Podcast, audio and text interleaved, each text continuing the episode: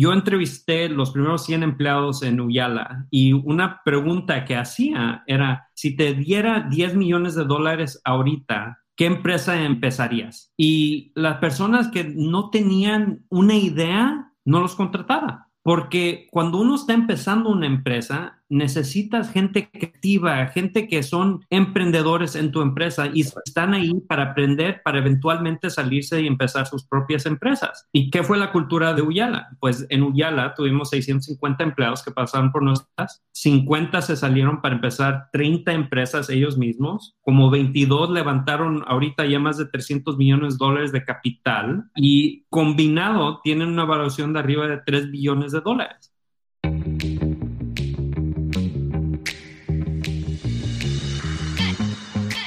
Hola, soy Fabrice Serfati. Bienvenido a Read to Lead, el podcast para los emprendedores que quieren llevar sus empresas a otro nivel. Pues me da muchísimo gusto estar aquí platicando con un muy querido amigo. Es la segunda vez que hacemos el Read to Lead y pues muy pronto sacamos a las, a las armas fuertes del emprendedurismo. Bismarck es, es una persona a la que quiero mucho y que además de todo admiro mucho profesionalmente. Y un poquito nada más para, antes de empezar, para poner las cosas en contexto, la idea de este live es platicar con ustedes de libros que nos parecen o que me parecen interesantes, que les pueden ayudar en la parte de emprendimiento. Es un pequeño esfuerzo en términos de colaboración.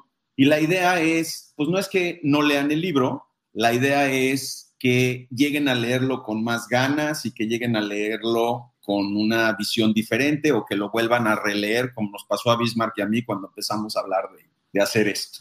Creo que lo único que me gustaría, además, antes de presentar a Bismarck, es pues, recordarles que se metan en las redes sociales. Está el Twitter, está mi LinkedIn, está el Instagram de Bici con Alma Emprendedora. Y una muy importante para mí que visiten es Ignia Unlocked. Es un esfuerzo que estamos haciendo desde Ignia para eh, darles contenidos de buena calidad para que vean temas de fundraising, temas de gobierno corporativo, de cultura. Hoy vamos a hablar de cultura y ya este, antes de empezar con esto, pues quiero otra vez darle las gracias a Bismarck por aceptar estar aquí con nosotros y lo voy a dejar pues que él se presente como siempre lo hace muy bien y además que les cuente un poquito de lo que ha hecho. Entonces, Bismarck, gracias otra vez por estar por acá y por qué no nos cuentas un poquito de tu experiencia y qué estás haciendo ahora. Gracias por la invitación y este veo, veo tu corte de pelo y pienso que ya, me toca, porque ya me estoy viendo como Bozo de Clown, porque no crece acá, pero crece acá de los lados. Resultó ser una bendición ser pelón en la pandemia, eso sin duda. pienso que tengo que tomar una, una página de tu, de tu libro y tu estrategia. Pues de nuevo, muchas gracias por la invitación. Mi nombre es Bismarck Lepe, soy el fundador y CEO de Wiseline. Uh, Wiseline es una empresa de tecnología y servicios. Tenemos operaciones globalmente con una presencia fuerte en Guadalajara, la Ciudad de México y Querétaro. Nosotros desarrollamos uh, software para terceros, para empresas. Antes de esto tenía otra empresa que se llamaba Uyala. Uh, la empezamos en 2007 y la vendimos en 2014 por 410 millones de dólares al Telmex de Australia, que se llama Telstra. Y antes de eso estuve en Google y vi Google crecer de como 200 empleados. Ah, cuando salí en 2007 ya teníamos más de 10 mil empleados full time. Y antes de eso estaba en la universidad y trabajando en, miles de, de start, pues no miles, pero como docenas de startups. La mayoría fracasaron porque era durante la burbuja del dot com. Qué padre. Oye, Bismarck, y pues antes de que empecemos a hablar del libro, una reflexión muy rápida de qué piensas en términos de lo que está pasando ahorita desde el punto de vista del emprendimiento. ¿Cómo les ha ido a ustedes con toda esta historia de la pandemia? ¿Qué ha implicado y cómo lo estás viendo ahorita? Pues lo que han dicho y lo que mucha gente ha recalcado es de que 10 años pasaron en 10 semanas. Entonces, Obviamente hay ciertos negocios que fueron impactados, que, van a sobresalir y van a vivir, les va a ir bien. Airbnb es un buen ejemplo, que como le afectó tanto al turismo, Airbnb va a ser una empresa que tiene un modelo que funciona muy bien, que saliendo de la pandemia va a estar en mucho mejor posición que los hoteles. Pero la mayoría de los negocios que fueron impactados ya, ya estaban declinando por mucho tiempo y esto nomás lo aceleró. Entonces, hasta esto de, work from home la realidad es que ya la política de, trabajo se, estaba haciendo menos godines, era menos de, estar ahí con tu traje y las ocho horas y haciendo tu tarea, era los resultados. Y pienso que todo esto lo aceleró. Y a nosotros, como estamos, trabajamos con muchos corporativos grandes que están pasando por esta transición digital, pues tuvieron que acelerar proyectos que se iban a hacer en tres años a tres meses. Súper interesante. Y yo creo que de alguna manera también abre la puerta a muchas reflexiones alrededor del tema de la cultura, que es de lo que vamos a hablar el día de hoy.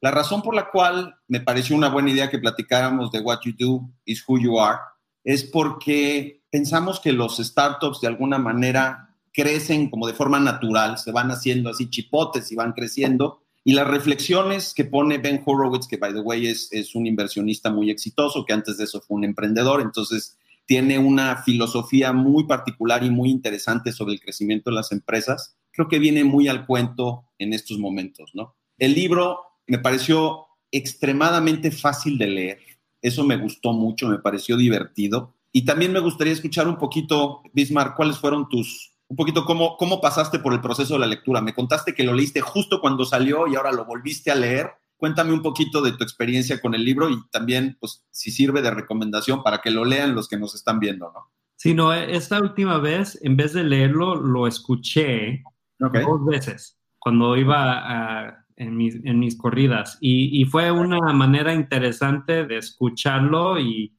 cuando estoy leyendo, casi siempre pues tengo acceso al internet, está mi computadora, como que personas siempre me están quitando la atención de lo que estoy leyendo, pero escuchándolo cuando estoy corriendo, cuando no hay nada más que hacer que escucharlo, yo pienso que le saqué más, más jugo al, al libro esta vez y siempre es divertido, ¿no? Para todos los que no conocen muy bien de Ben Horowitz, él empezó con un blog Después se, hizo inversionista y después escribió The Hard Thing About Hard Things. Correcto. Y cada capítulo empieza con unas palabras de, rap.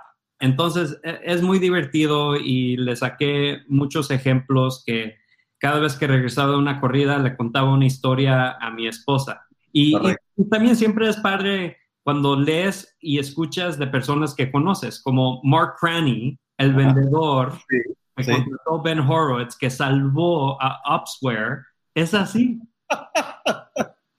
sí, la, historia es muy particular porque habla de cómo es importante saber incorporar gente distinta a ti y a tu cultura, a tus organizaciones, ¿no? Y de una organización como muy buena onda, muy leilotos, aquí kakis y todo esto, de repente buscan a alguien del East Coast que es un pirata, vendedor rudísimo, enfocado, este, warrior, y cómo el hecho de que lo haya sabido meter dentro de esa cultura y lo hayan aceptado, cambió completamente las cosas para la compañía, ¿no? Sí, fue una persona que cuando lo entrevistaron, Ben Horowitz estaba preguntando, ¿y por qué Parametrics, en la empresa que trabajabas, por qué se hicieron tan buenos para vender?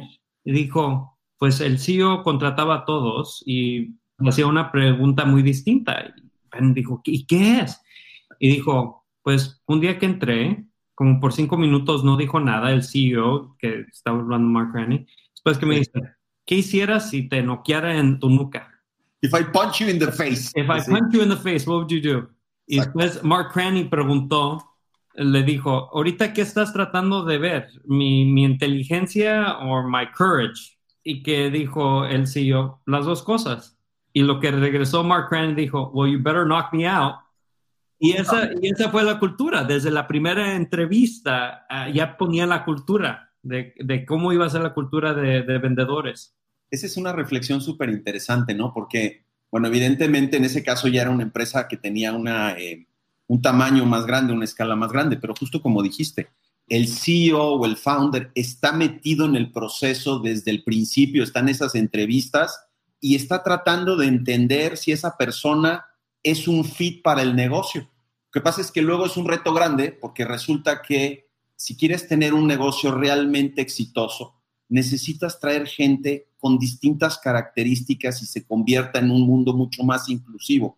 Entonces, por ejemplo, tú en Wiseline, cuéntanos un poquito cómo balanceas eso, cómo te aseguras de tener Wiseliners, porque además ustedes tienen una cultura súper fuerte, muy, muy fuerte. Hay una serie de cosas que desde que te conozco hemos platicado y me has enseñado de cómo lo hacen, pero ¿cómo balanceas eso? Cuéntanos un poquito de tu historia ahí.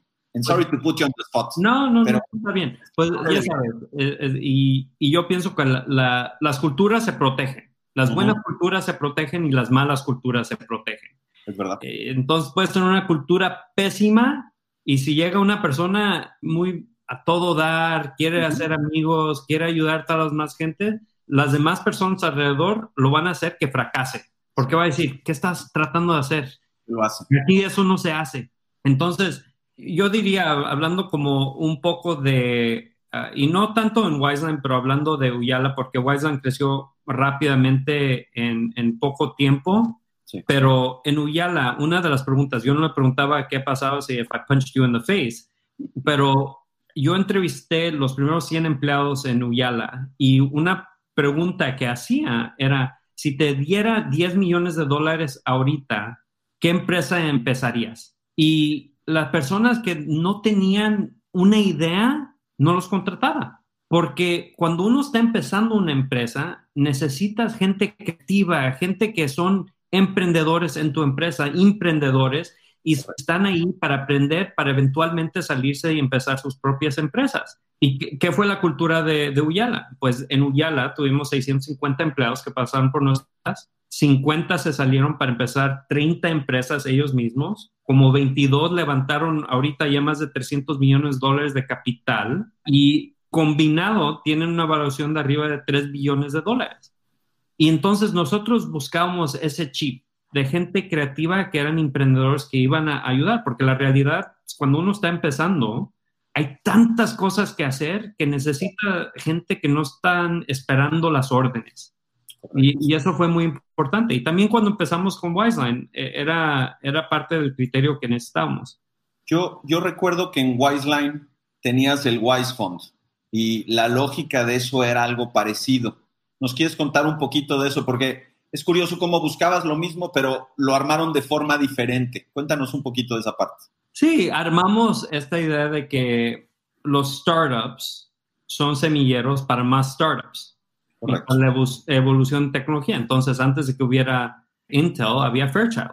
Correcto. Ah, y antes de Fairchild había Shockley. Los mismos ingenieros se fueron de Shockley a Fairchild a empezar Intel y AMD y todas estas más empresas. Igual ha pasado en, lo más reciente, de mucha gente ha escuchado del, del PayPal Mafia. Nosotros pensamos de lo que pasó en Uyala, es como una, un mini que ya tenía un poquito más dinero del tiempo de Gala y tiempo de Google, dije, pues voy a empezar con un fondo de 5 millones de dólares enfocado a, todos los Wiseliners que después de que pasen dos años en la empresa, este, nos traen los proyectos y nosotros vamos a invertir de 25 a 250 mil dólares en, sus empresas. Entonces, la manera de hacer esto que pasó orgánicamente en Uyala, inorgánica, porque ya va a haber un, fondo ahí listo. Y la realidad es que empezamos ese fondo como a los dos o tres años después de que empezamos Wiseline. Hasta recientemente han llegado dos emprendedores que han tomado capital de, o le hemos invertido del Wise. Entonces ha durado un rato, pero Roma no se hizo de la noche a la mañana. Súper interesante, me gusta mucho porque de alguna manera, o bueno, en empresas quizá más tradicionales habría el pensamiento de yo quiero que la gente dedique el 100% de su tiempo a mi negocio y no quiero que se distraigan. Y un poco lo que tú dices es algo diferente, es quiero seguirles fomentando esta creatividad, quiero darles herramientas para que ellos también crezcan en sus negocios. Y pues no importa, simplemente con que cumplan los dos años de estar aquí con nosotros es suficiente, ¿no? Y es, es completamente contraintuitivo para muchos que venimos de industrias muy tradicionales, muy, muy tradicionales. Y, y lo menciona Ben Horowitz en el libro, que habla de las culturas que las maneras de que manejas las diferentes culturas, porque no nomás hay una cultura en, tu empresa, hay mini culturas. La realidad es que los buenos ingenieros les encanta, les encanta resolver problemas y los fines de semana y las noches están, están haciendo diferentes experimentos y tratando de desarrollar sus propios proyectos, que es muy distinto a los vendedores, que los fines de semana los vendedores no están tratando de mejorar la manera de vender. Entonces, a los que están construyendo les das más equity porque están creando, los que están vendiendo les, les encuentran la manera de pagarles mejor para que vayan los dos ser exitosos dentro del esquema de la empresa. Y, me gusta mucho cómo lo ponen en el libro porque incluso se vuelve chistoso, ¿no? Hace, imagina una conversación de alguien que llega a hablar con el ingeniero y le hace una pregunta y pues el ingeniero le contesta. Y contesta, pues, esto es blanco y el tipo contesta, sí, sí es blanco o es otro color.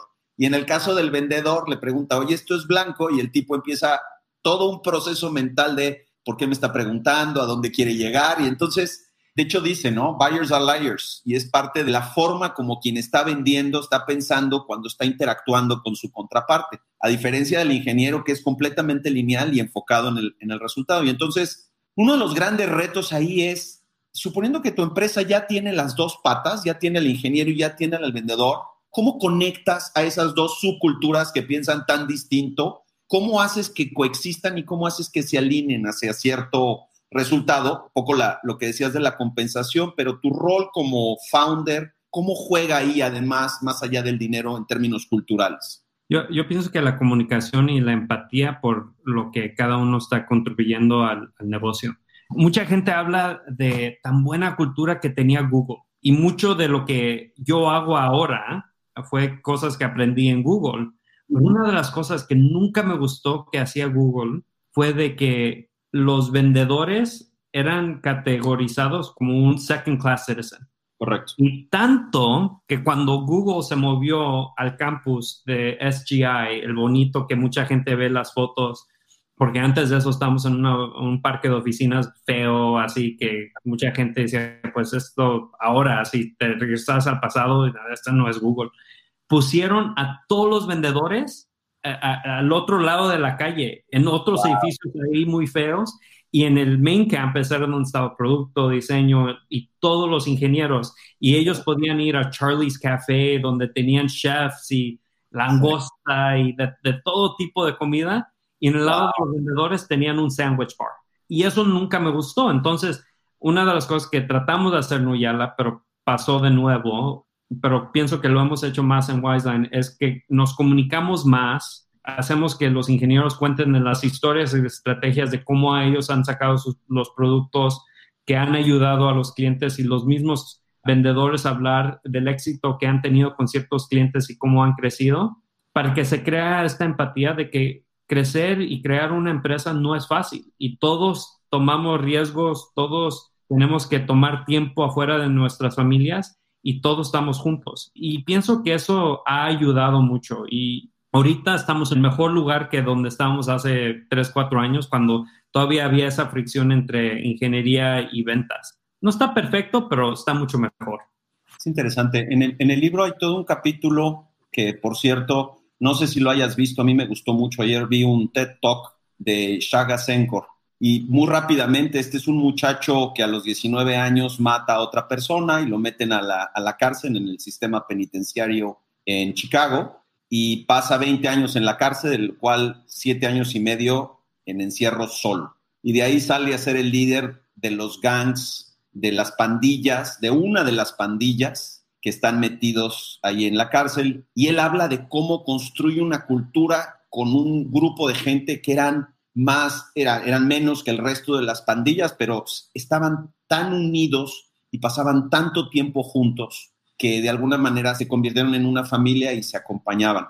Yo sé que, que Wiseline, además de la presencia que tiene en México, tiene presencia en otros países. Sé que están en Vietnam, evidentemente tienen algo en San Francisco. Cuéntame, ¿cómo le haces para que todos sean Wiseliners? O sea, sé que tú viajabas mucho antes, pero ahorita está el reto de no viajar tanto, ¿verdad? Cuéntame un poquito de eso, porque me parece interesante. Pues es difícil y ahorita que ya casi llegando a los mil empleados, para el fin del año, 50% de los Wiseliners nunca entraron a una oficina este año. Todo fue remoto. Entonces, todo empieza con el proceso desde que inician las interacciones con tu empresa. Correcto. Entonces, tenemos que ser muy cumplidos tenemos que ser muy amables en la manera de que tratamos las personas. Si alguien pasó por el proceso de la entrevista, si llega como al segundo o tercer paso, pero fue un error, de todos modos los tratamos con respeto. Y eso, eso es importante porque aceptamos menos del 2% de las, de las aplicaciones que recibimos. Menos del 2%. Entonces, ahí está un 91 a ser embajador o detractor de tu compañía y empresa y marca. Entonces, empezamos desde ahí. Y después, cuando ya entran, pasamos por un proceso de dos semanas de reciben su computadora, reciben sus playeras. Hay un onboarding de, dos semanas donde muchos de los activos, muchos de los peers ah, les enseñan, ok, aquí es como vamos a tratar. Cada persona tiene su buddy system. Y después es la, la comunicación y regresando al, libro, los hechos. Porque no es nomás decir que ah, somos una, una, empresa muy padre donde respetamos a las personas. Tenemos que enseñarle a las personas que lo respetamos, que en esta empresa se pueden cometer errores, pero si todos estamos apuntados en la misma dirección y tenemos la idea de que queremos mejorar a, no nomás nosotros como empresa, pero la sociedad, pues vamos, estamos alineados. Eso es muy interesante. El libro habla también mucho de los valores y de las virtudes, ¿no? Y habla del bushido, de los samuráis, y me encanta porque hace estos paralelos muy chistosos entre algo como muy, como una historia, cuenta, por ejemplo, la historia este Toussaint Louverture también en, en, Haití, y de ahí saca ciertas eh, lecciones que aplica a los startups, pero a donde voy es, cuando hablas de valores o de virtudes, ¿cómo lo manejan ustedes? ¿Qué, qué pensamiento tienes al respecto? Este, ¿Es de esas historias medio ya sabes, eh, old school, donde vamos a definir nuestros valores y nuestra misión, o es algo que está más vivo? ¿Qué pensamiento tienes? Pues pienso que se necesitan las dos cosas. Necesitas los valores que son como aspiracionales de qué es lo que quieres ser como empresa ah, y las virtudes son los hechos. y nosotros tenemos un, ejemplo que, que, pasó este año. Entonces, cuando empezó el año, empezamos fuerte, rápido. La empresa estábamos apuntados a que nos iba a ir súper bien. Y en febrero, marzo empezamos un recruiting sprint de, de, contratar 100 personas en una semana. Y costó muchísimo trabajo de los mismos desarrolladores, de los mismos designers, que no nomás tenían la tarea de, de su trabajo, pero estaban apoyando a poder reclutar 100 personas en una semana. Y la semana esa que, que, estamos reclutando fue la semana del 14 de, marzo, cuando todo ya la gente estaba viendo que esto era cosa seria. Entonces empezamos el, lunes muy agresivamente a, contratar, a contratar, a contratar.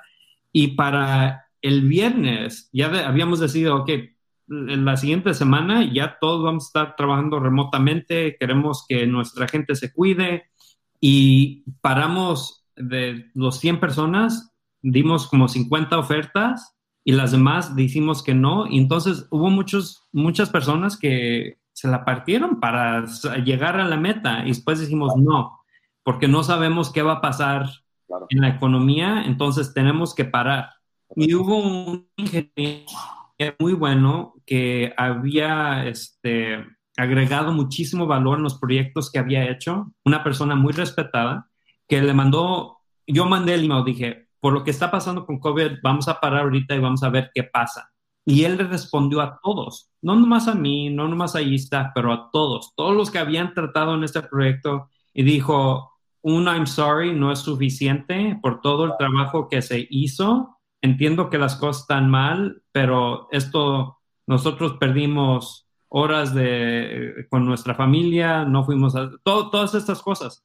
Y yo he cambiado mi equipo ejecutivo y he traído a gente con más experiencia que, que viene de empresas donde es más top-down y un colaborador nunca le habla a los ejecutivos así. Y yo recibí mucha presión Correcto. De, de correrlo. Correcto. Por fin lo que terminé haciendo fue, este, hablé con él y le dije, mira, es una persona muy respetada. La gente ve qué es lo que estás haciendo y va a pensar que lo que haces ellos mismos lo pueden hacer. Dijo, no, es que estaba frustrado. Y dije, sí, no entiendo. Eso pasa. Le dije, mira, manda un email, regresa dije, hey, cooler heads will prevail. Y, y, esto no fue lo correcto. Sí nos hubiera gustado ver ABC, pero estamos alineados a lo que necesita la empresa. Y todo, calmado. El siguiente mes firmamos un contrato de como 3.5 millones de dólares por lo que él sabía de una tecnología, una plataforma Entonces, yo, igual, como uno, uno producto de su experiencia, yo cuando estuve en Google cometí un error terrible. Le mandé los datos del cliente más grande de Google al segundo cliente más grande de Google. Y cuando vi que había hecho incorrecto, lo arreglé, le mandé los datos, nomás el cliente más grande había visto lo que había pasado y le mandó un reporte larguísimo a Eric Schmidt, a Omid Corsani, a todos los de, que estaban encargados y ya estaba esperando que me corrieran. Ya la regué, ya estaba Ya la regué. Me regresaron un email, hey, thank you for, for putting this together. Y la siguiente semana, nunca llegó alguien para decirme ya vete de, de Google. La siguiente semana, estaba en una reunión con el gerente de ventas, Omid Kordestani, que dijo, hey, perdón por lo que hice la semana pasada y que se me quedó viendo. Dijo, ah, eso, no te preocupes, leímos el reporte, sabemos que ya no va a pasar de nuevo, adelante, hay más cosas que hacer. Y yo pienso que en cualquier otra empresa me hubieran sacado. Sin duda. Entonces, somos humanos, cometemos errores, pero si, si las personas son sólidas, yo pienso que uno cuida a las personas. No hay que enfocarse en, en lo malo, siempre hay que enfocarse en, mejor en lo bueno. Fíjate que en el libro hay todo un capítulo también muy interesante sobre las organizaciones que no le dan el espacio a, la gente que diga cuando las cosas no funcionan. Y ese es un problema bien grave, ¿no? El hecho de, oye, pues la regué y lo estoy resolviendo, ahí se acaba la historia. Si tienes la percepción de que si hablas de lo que está pasando, del problema que existe, de cómo tú tuviste algo que ver en que se generara ese problema y te van a correr, la probabilidad de que lleguen a resolverlo en un, en un momento donde el problema está mucho más avanzado y el problema creció mucho más es mucho más grande. El aprendizaje, lo pierdes. Lo pierdes. Y la otra cosa que para mí es muy importante o que vi en este, en este libro y que me gusta mucho, creo que tú ejemplificas mucho eso, las organizaciones tienen que generar espacios donde la gente confíe que se preocupan por ellos, que las cosas están bien, que existe un equipo donde cada uno de ellos puede confiar en la persona de al lado porque en organizaciones que son totalmente una sola persona, lo que acaba pasando es que se generan unos hilos muy grandes y una sola persona no puede cargar con el crecimiento de un negocio.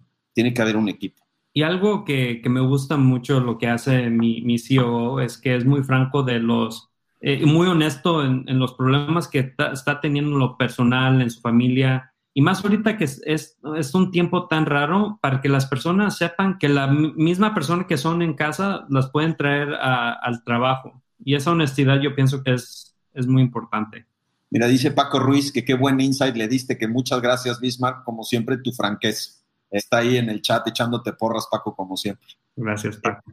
Oye, justo lo que tocas creo que es interesante para movernos un poquito a la parte de diversidad y de inclusión. En el libro habla, y, creo que es específico en México, creo que es un tema donde todavía tenemos que trabajar. Lo primero que tenemos que tener es como mucho más claridad de qué implica diversidad. En México como que tenemos ciertos filtros alrededor de eso y de repente pensamos que el tener una mujer en un equipo directivo, eso ya es diversidad y es mucho más profundo que eso. De las cosas que me gustaron en el libro es que habla, si tú contratas gente por tener diversidad, ya te estás poniendo un lente de racismo y de especificidades étnicas y de bagajes culturales. Lo que propone Horowitz es, necesitas tener en el equipo directivo, en el liderazgo, riqueza cultural para que de ahí se genere hacia abajo. ¿Puedes contar un poquito cómo ves tú eso? Porque además, bueno, en Estados Unidos tienes acceso a mucho más eh, pools culturales y están mucho más conscientes de eso. Me gustaría ver tu pensamiento y cómo lo han ido haciendo pues en, en Uyala y en White. Pues estoy de acuerdo y también no estoy de acuerdo en, en eso.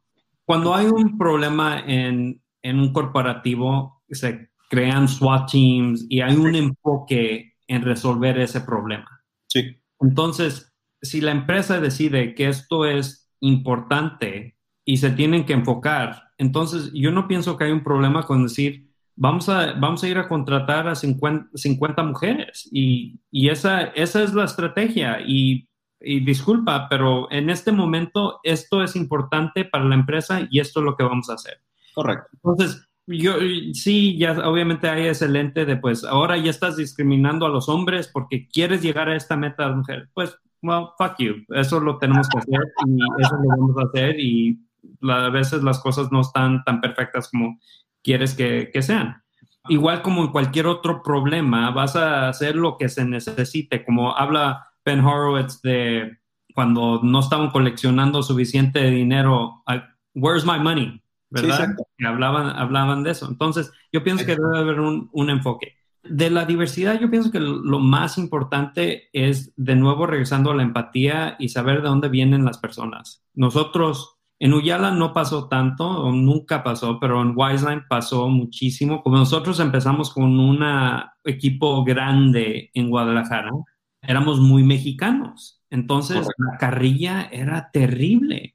empezamos a contratar gente de diferentes grupos o el equipo de San Francisco empezó a crecer y dijo, qué racistas son los mexicanos. Le están hablando, diciendo a esa persona negro, le están llamando narizón, cabezón. Claro. Y, y eso, eso tuvimos que cambiar, porque ahorita el, la cuarta parte de la oficina de Guadalajara, que es la más grande, son personas que vienen de otros países, no nomás de otras partes de la República. Correcto. Entonces, nosotros tenemos que entender cómo lo que hacemos es interpretado. Y pienso que igual debe de haber, debe de haber un, un enfoque en decir, esto es importante porque queremos que toda la gente que trabaja aquí se sienta segura. Y ahorita uno de mis orgullos que tengo de la empresa es la diversidad no nomás es hombre, mujer, diferentes etnicidades, es también género sexual. Y, y nosotros en los últimos tres años que hemos uh, hecho las encuestas de cómo se sienten personas que no son heterosexuales, hemos subido de un 30% que se sentían seguros en trabajo en Wiseline al 90%. Pero es mucha comunicación, es muchos workshops, es enfocarse. Parte de lo que este, ahorita que hablabas de los grupos esto y de la representación, el ejemplo que daban en el libro del CEO de, de McDonald's, que él era afroamericano, y empieza a hacer todos estos grupos, ¿no? Inclusivos, ¿no? De representación. Entonces está el de los afroamericanos, está el de las mujeres, está el de los asiáticos. Y de repente llegan y le dicen, oye, ¿y en qué momento hay uno de, blancos, de hombres blancos? Y en vez de reaccionar fuerte, dice que tuvo que contenerse y decir, oye, pues si ustedes son mayoría en todos lados acá, le dio espacio a que hubiera eso y justamente se generó eso que dices, donde la gente se siente cómoda y se siente segura en ese espacio de trabajo, ¿no? Y eso genera pues uno de los mayores valores que puedes tener con un colaborador, que es la lealtad. Es esas ganas de hacer cosas por la compañía, ir más allá, como dices, pasar tiempo lejos de casa, viajar mucho, de repente este, largas noches y tal, pero construyendo algo de lo que te sientes orgulloso. Y déjame contarte algo que me gustó del libro también para que construyamos una conversación alrededor de eso, que es las culturas van cambiando, las culturas evolucionan. Y hablábamos de, de que es, bueno, él también fue un emprendedor muy exitoso, vendió su negocio en 1. y cacho billones de dólares a Hewlett Packard, se quedó en Hewlett Packard y de ahí arranca, cofunda Andresen Horowitz, ¿no? Y de los principios de su cultura es cualquier general partner del fondo tiene que venir de un mundo donde ya creó un negocio, porque si no, no van a entender a nuestros socios con quienes invertimos y se va a perder algo de nuestra mística, ¿no? No les vamos a dar ese valor. Y de repente cuenta en el libro que contratan a una que es ahora general partner de, de Andresen Horowitz, que se llama Connie Chan, y pues Connie venía de un espacio, o sea, venía de Hewlett Packard, venía de trabajar corporativo, pero era una bala. Y era, era esa persona que se rompía por sacar las cosas adelante, por construir un espacio para los emprendedores con quienes se asociaban y los colaboradores de, de le dicen, oye, pues la deberíamos de hacer GP. Y entonces él está de frente a ese paradigma de yo siempre dije que aquí los GPs iban a ser emprendedores y llega esta mujer que es fenomenal, pero no lo puedo hacer porque yo ya me metí en esa trampa. Cuéntanos si te han pasado cosas de ese estilo o cómo han ido moviendo la cultura en las organizaciones este, que has estado haciendo tú.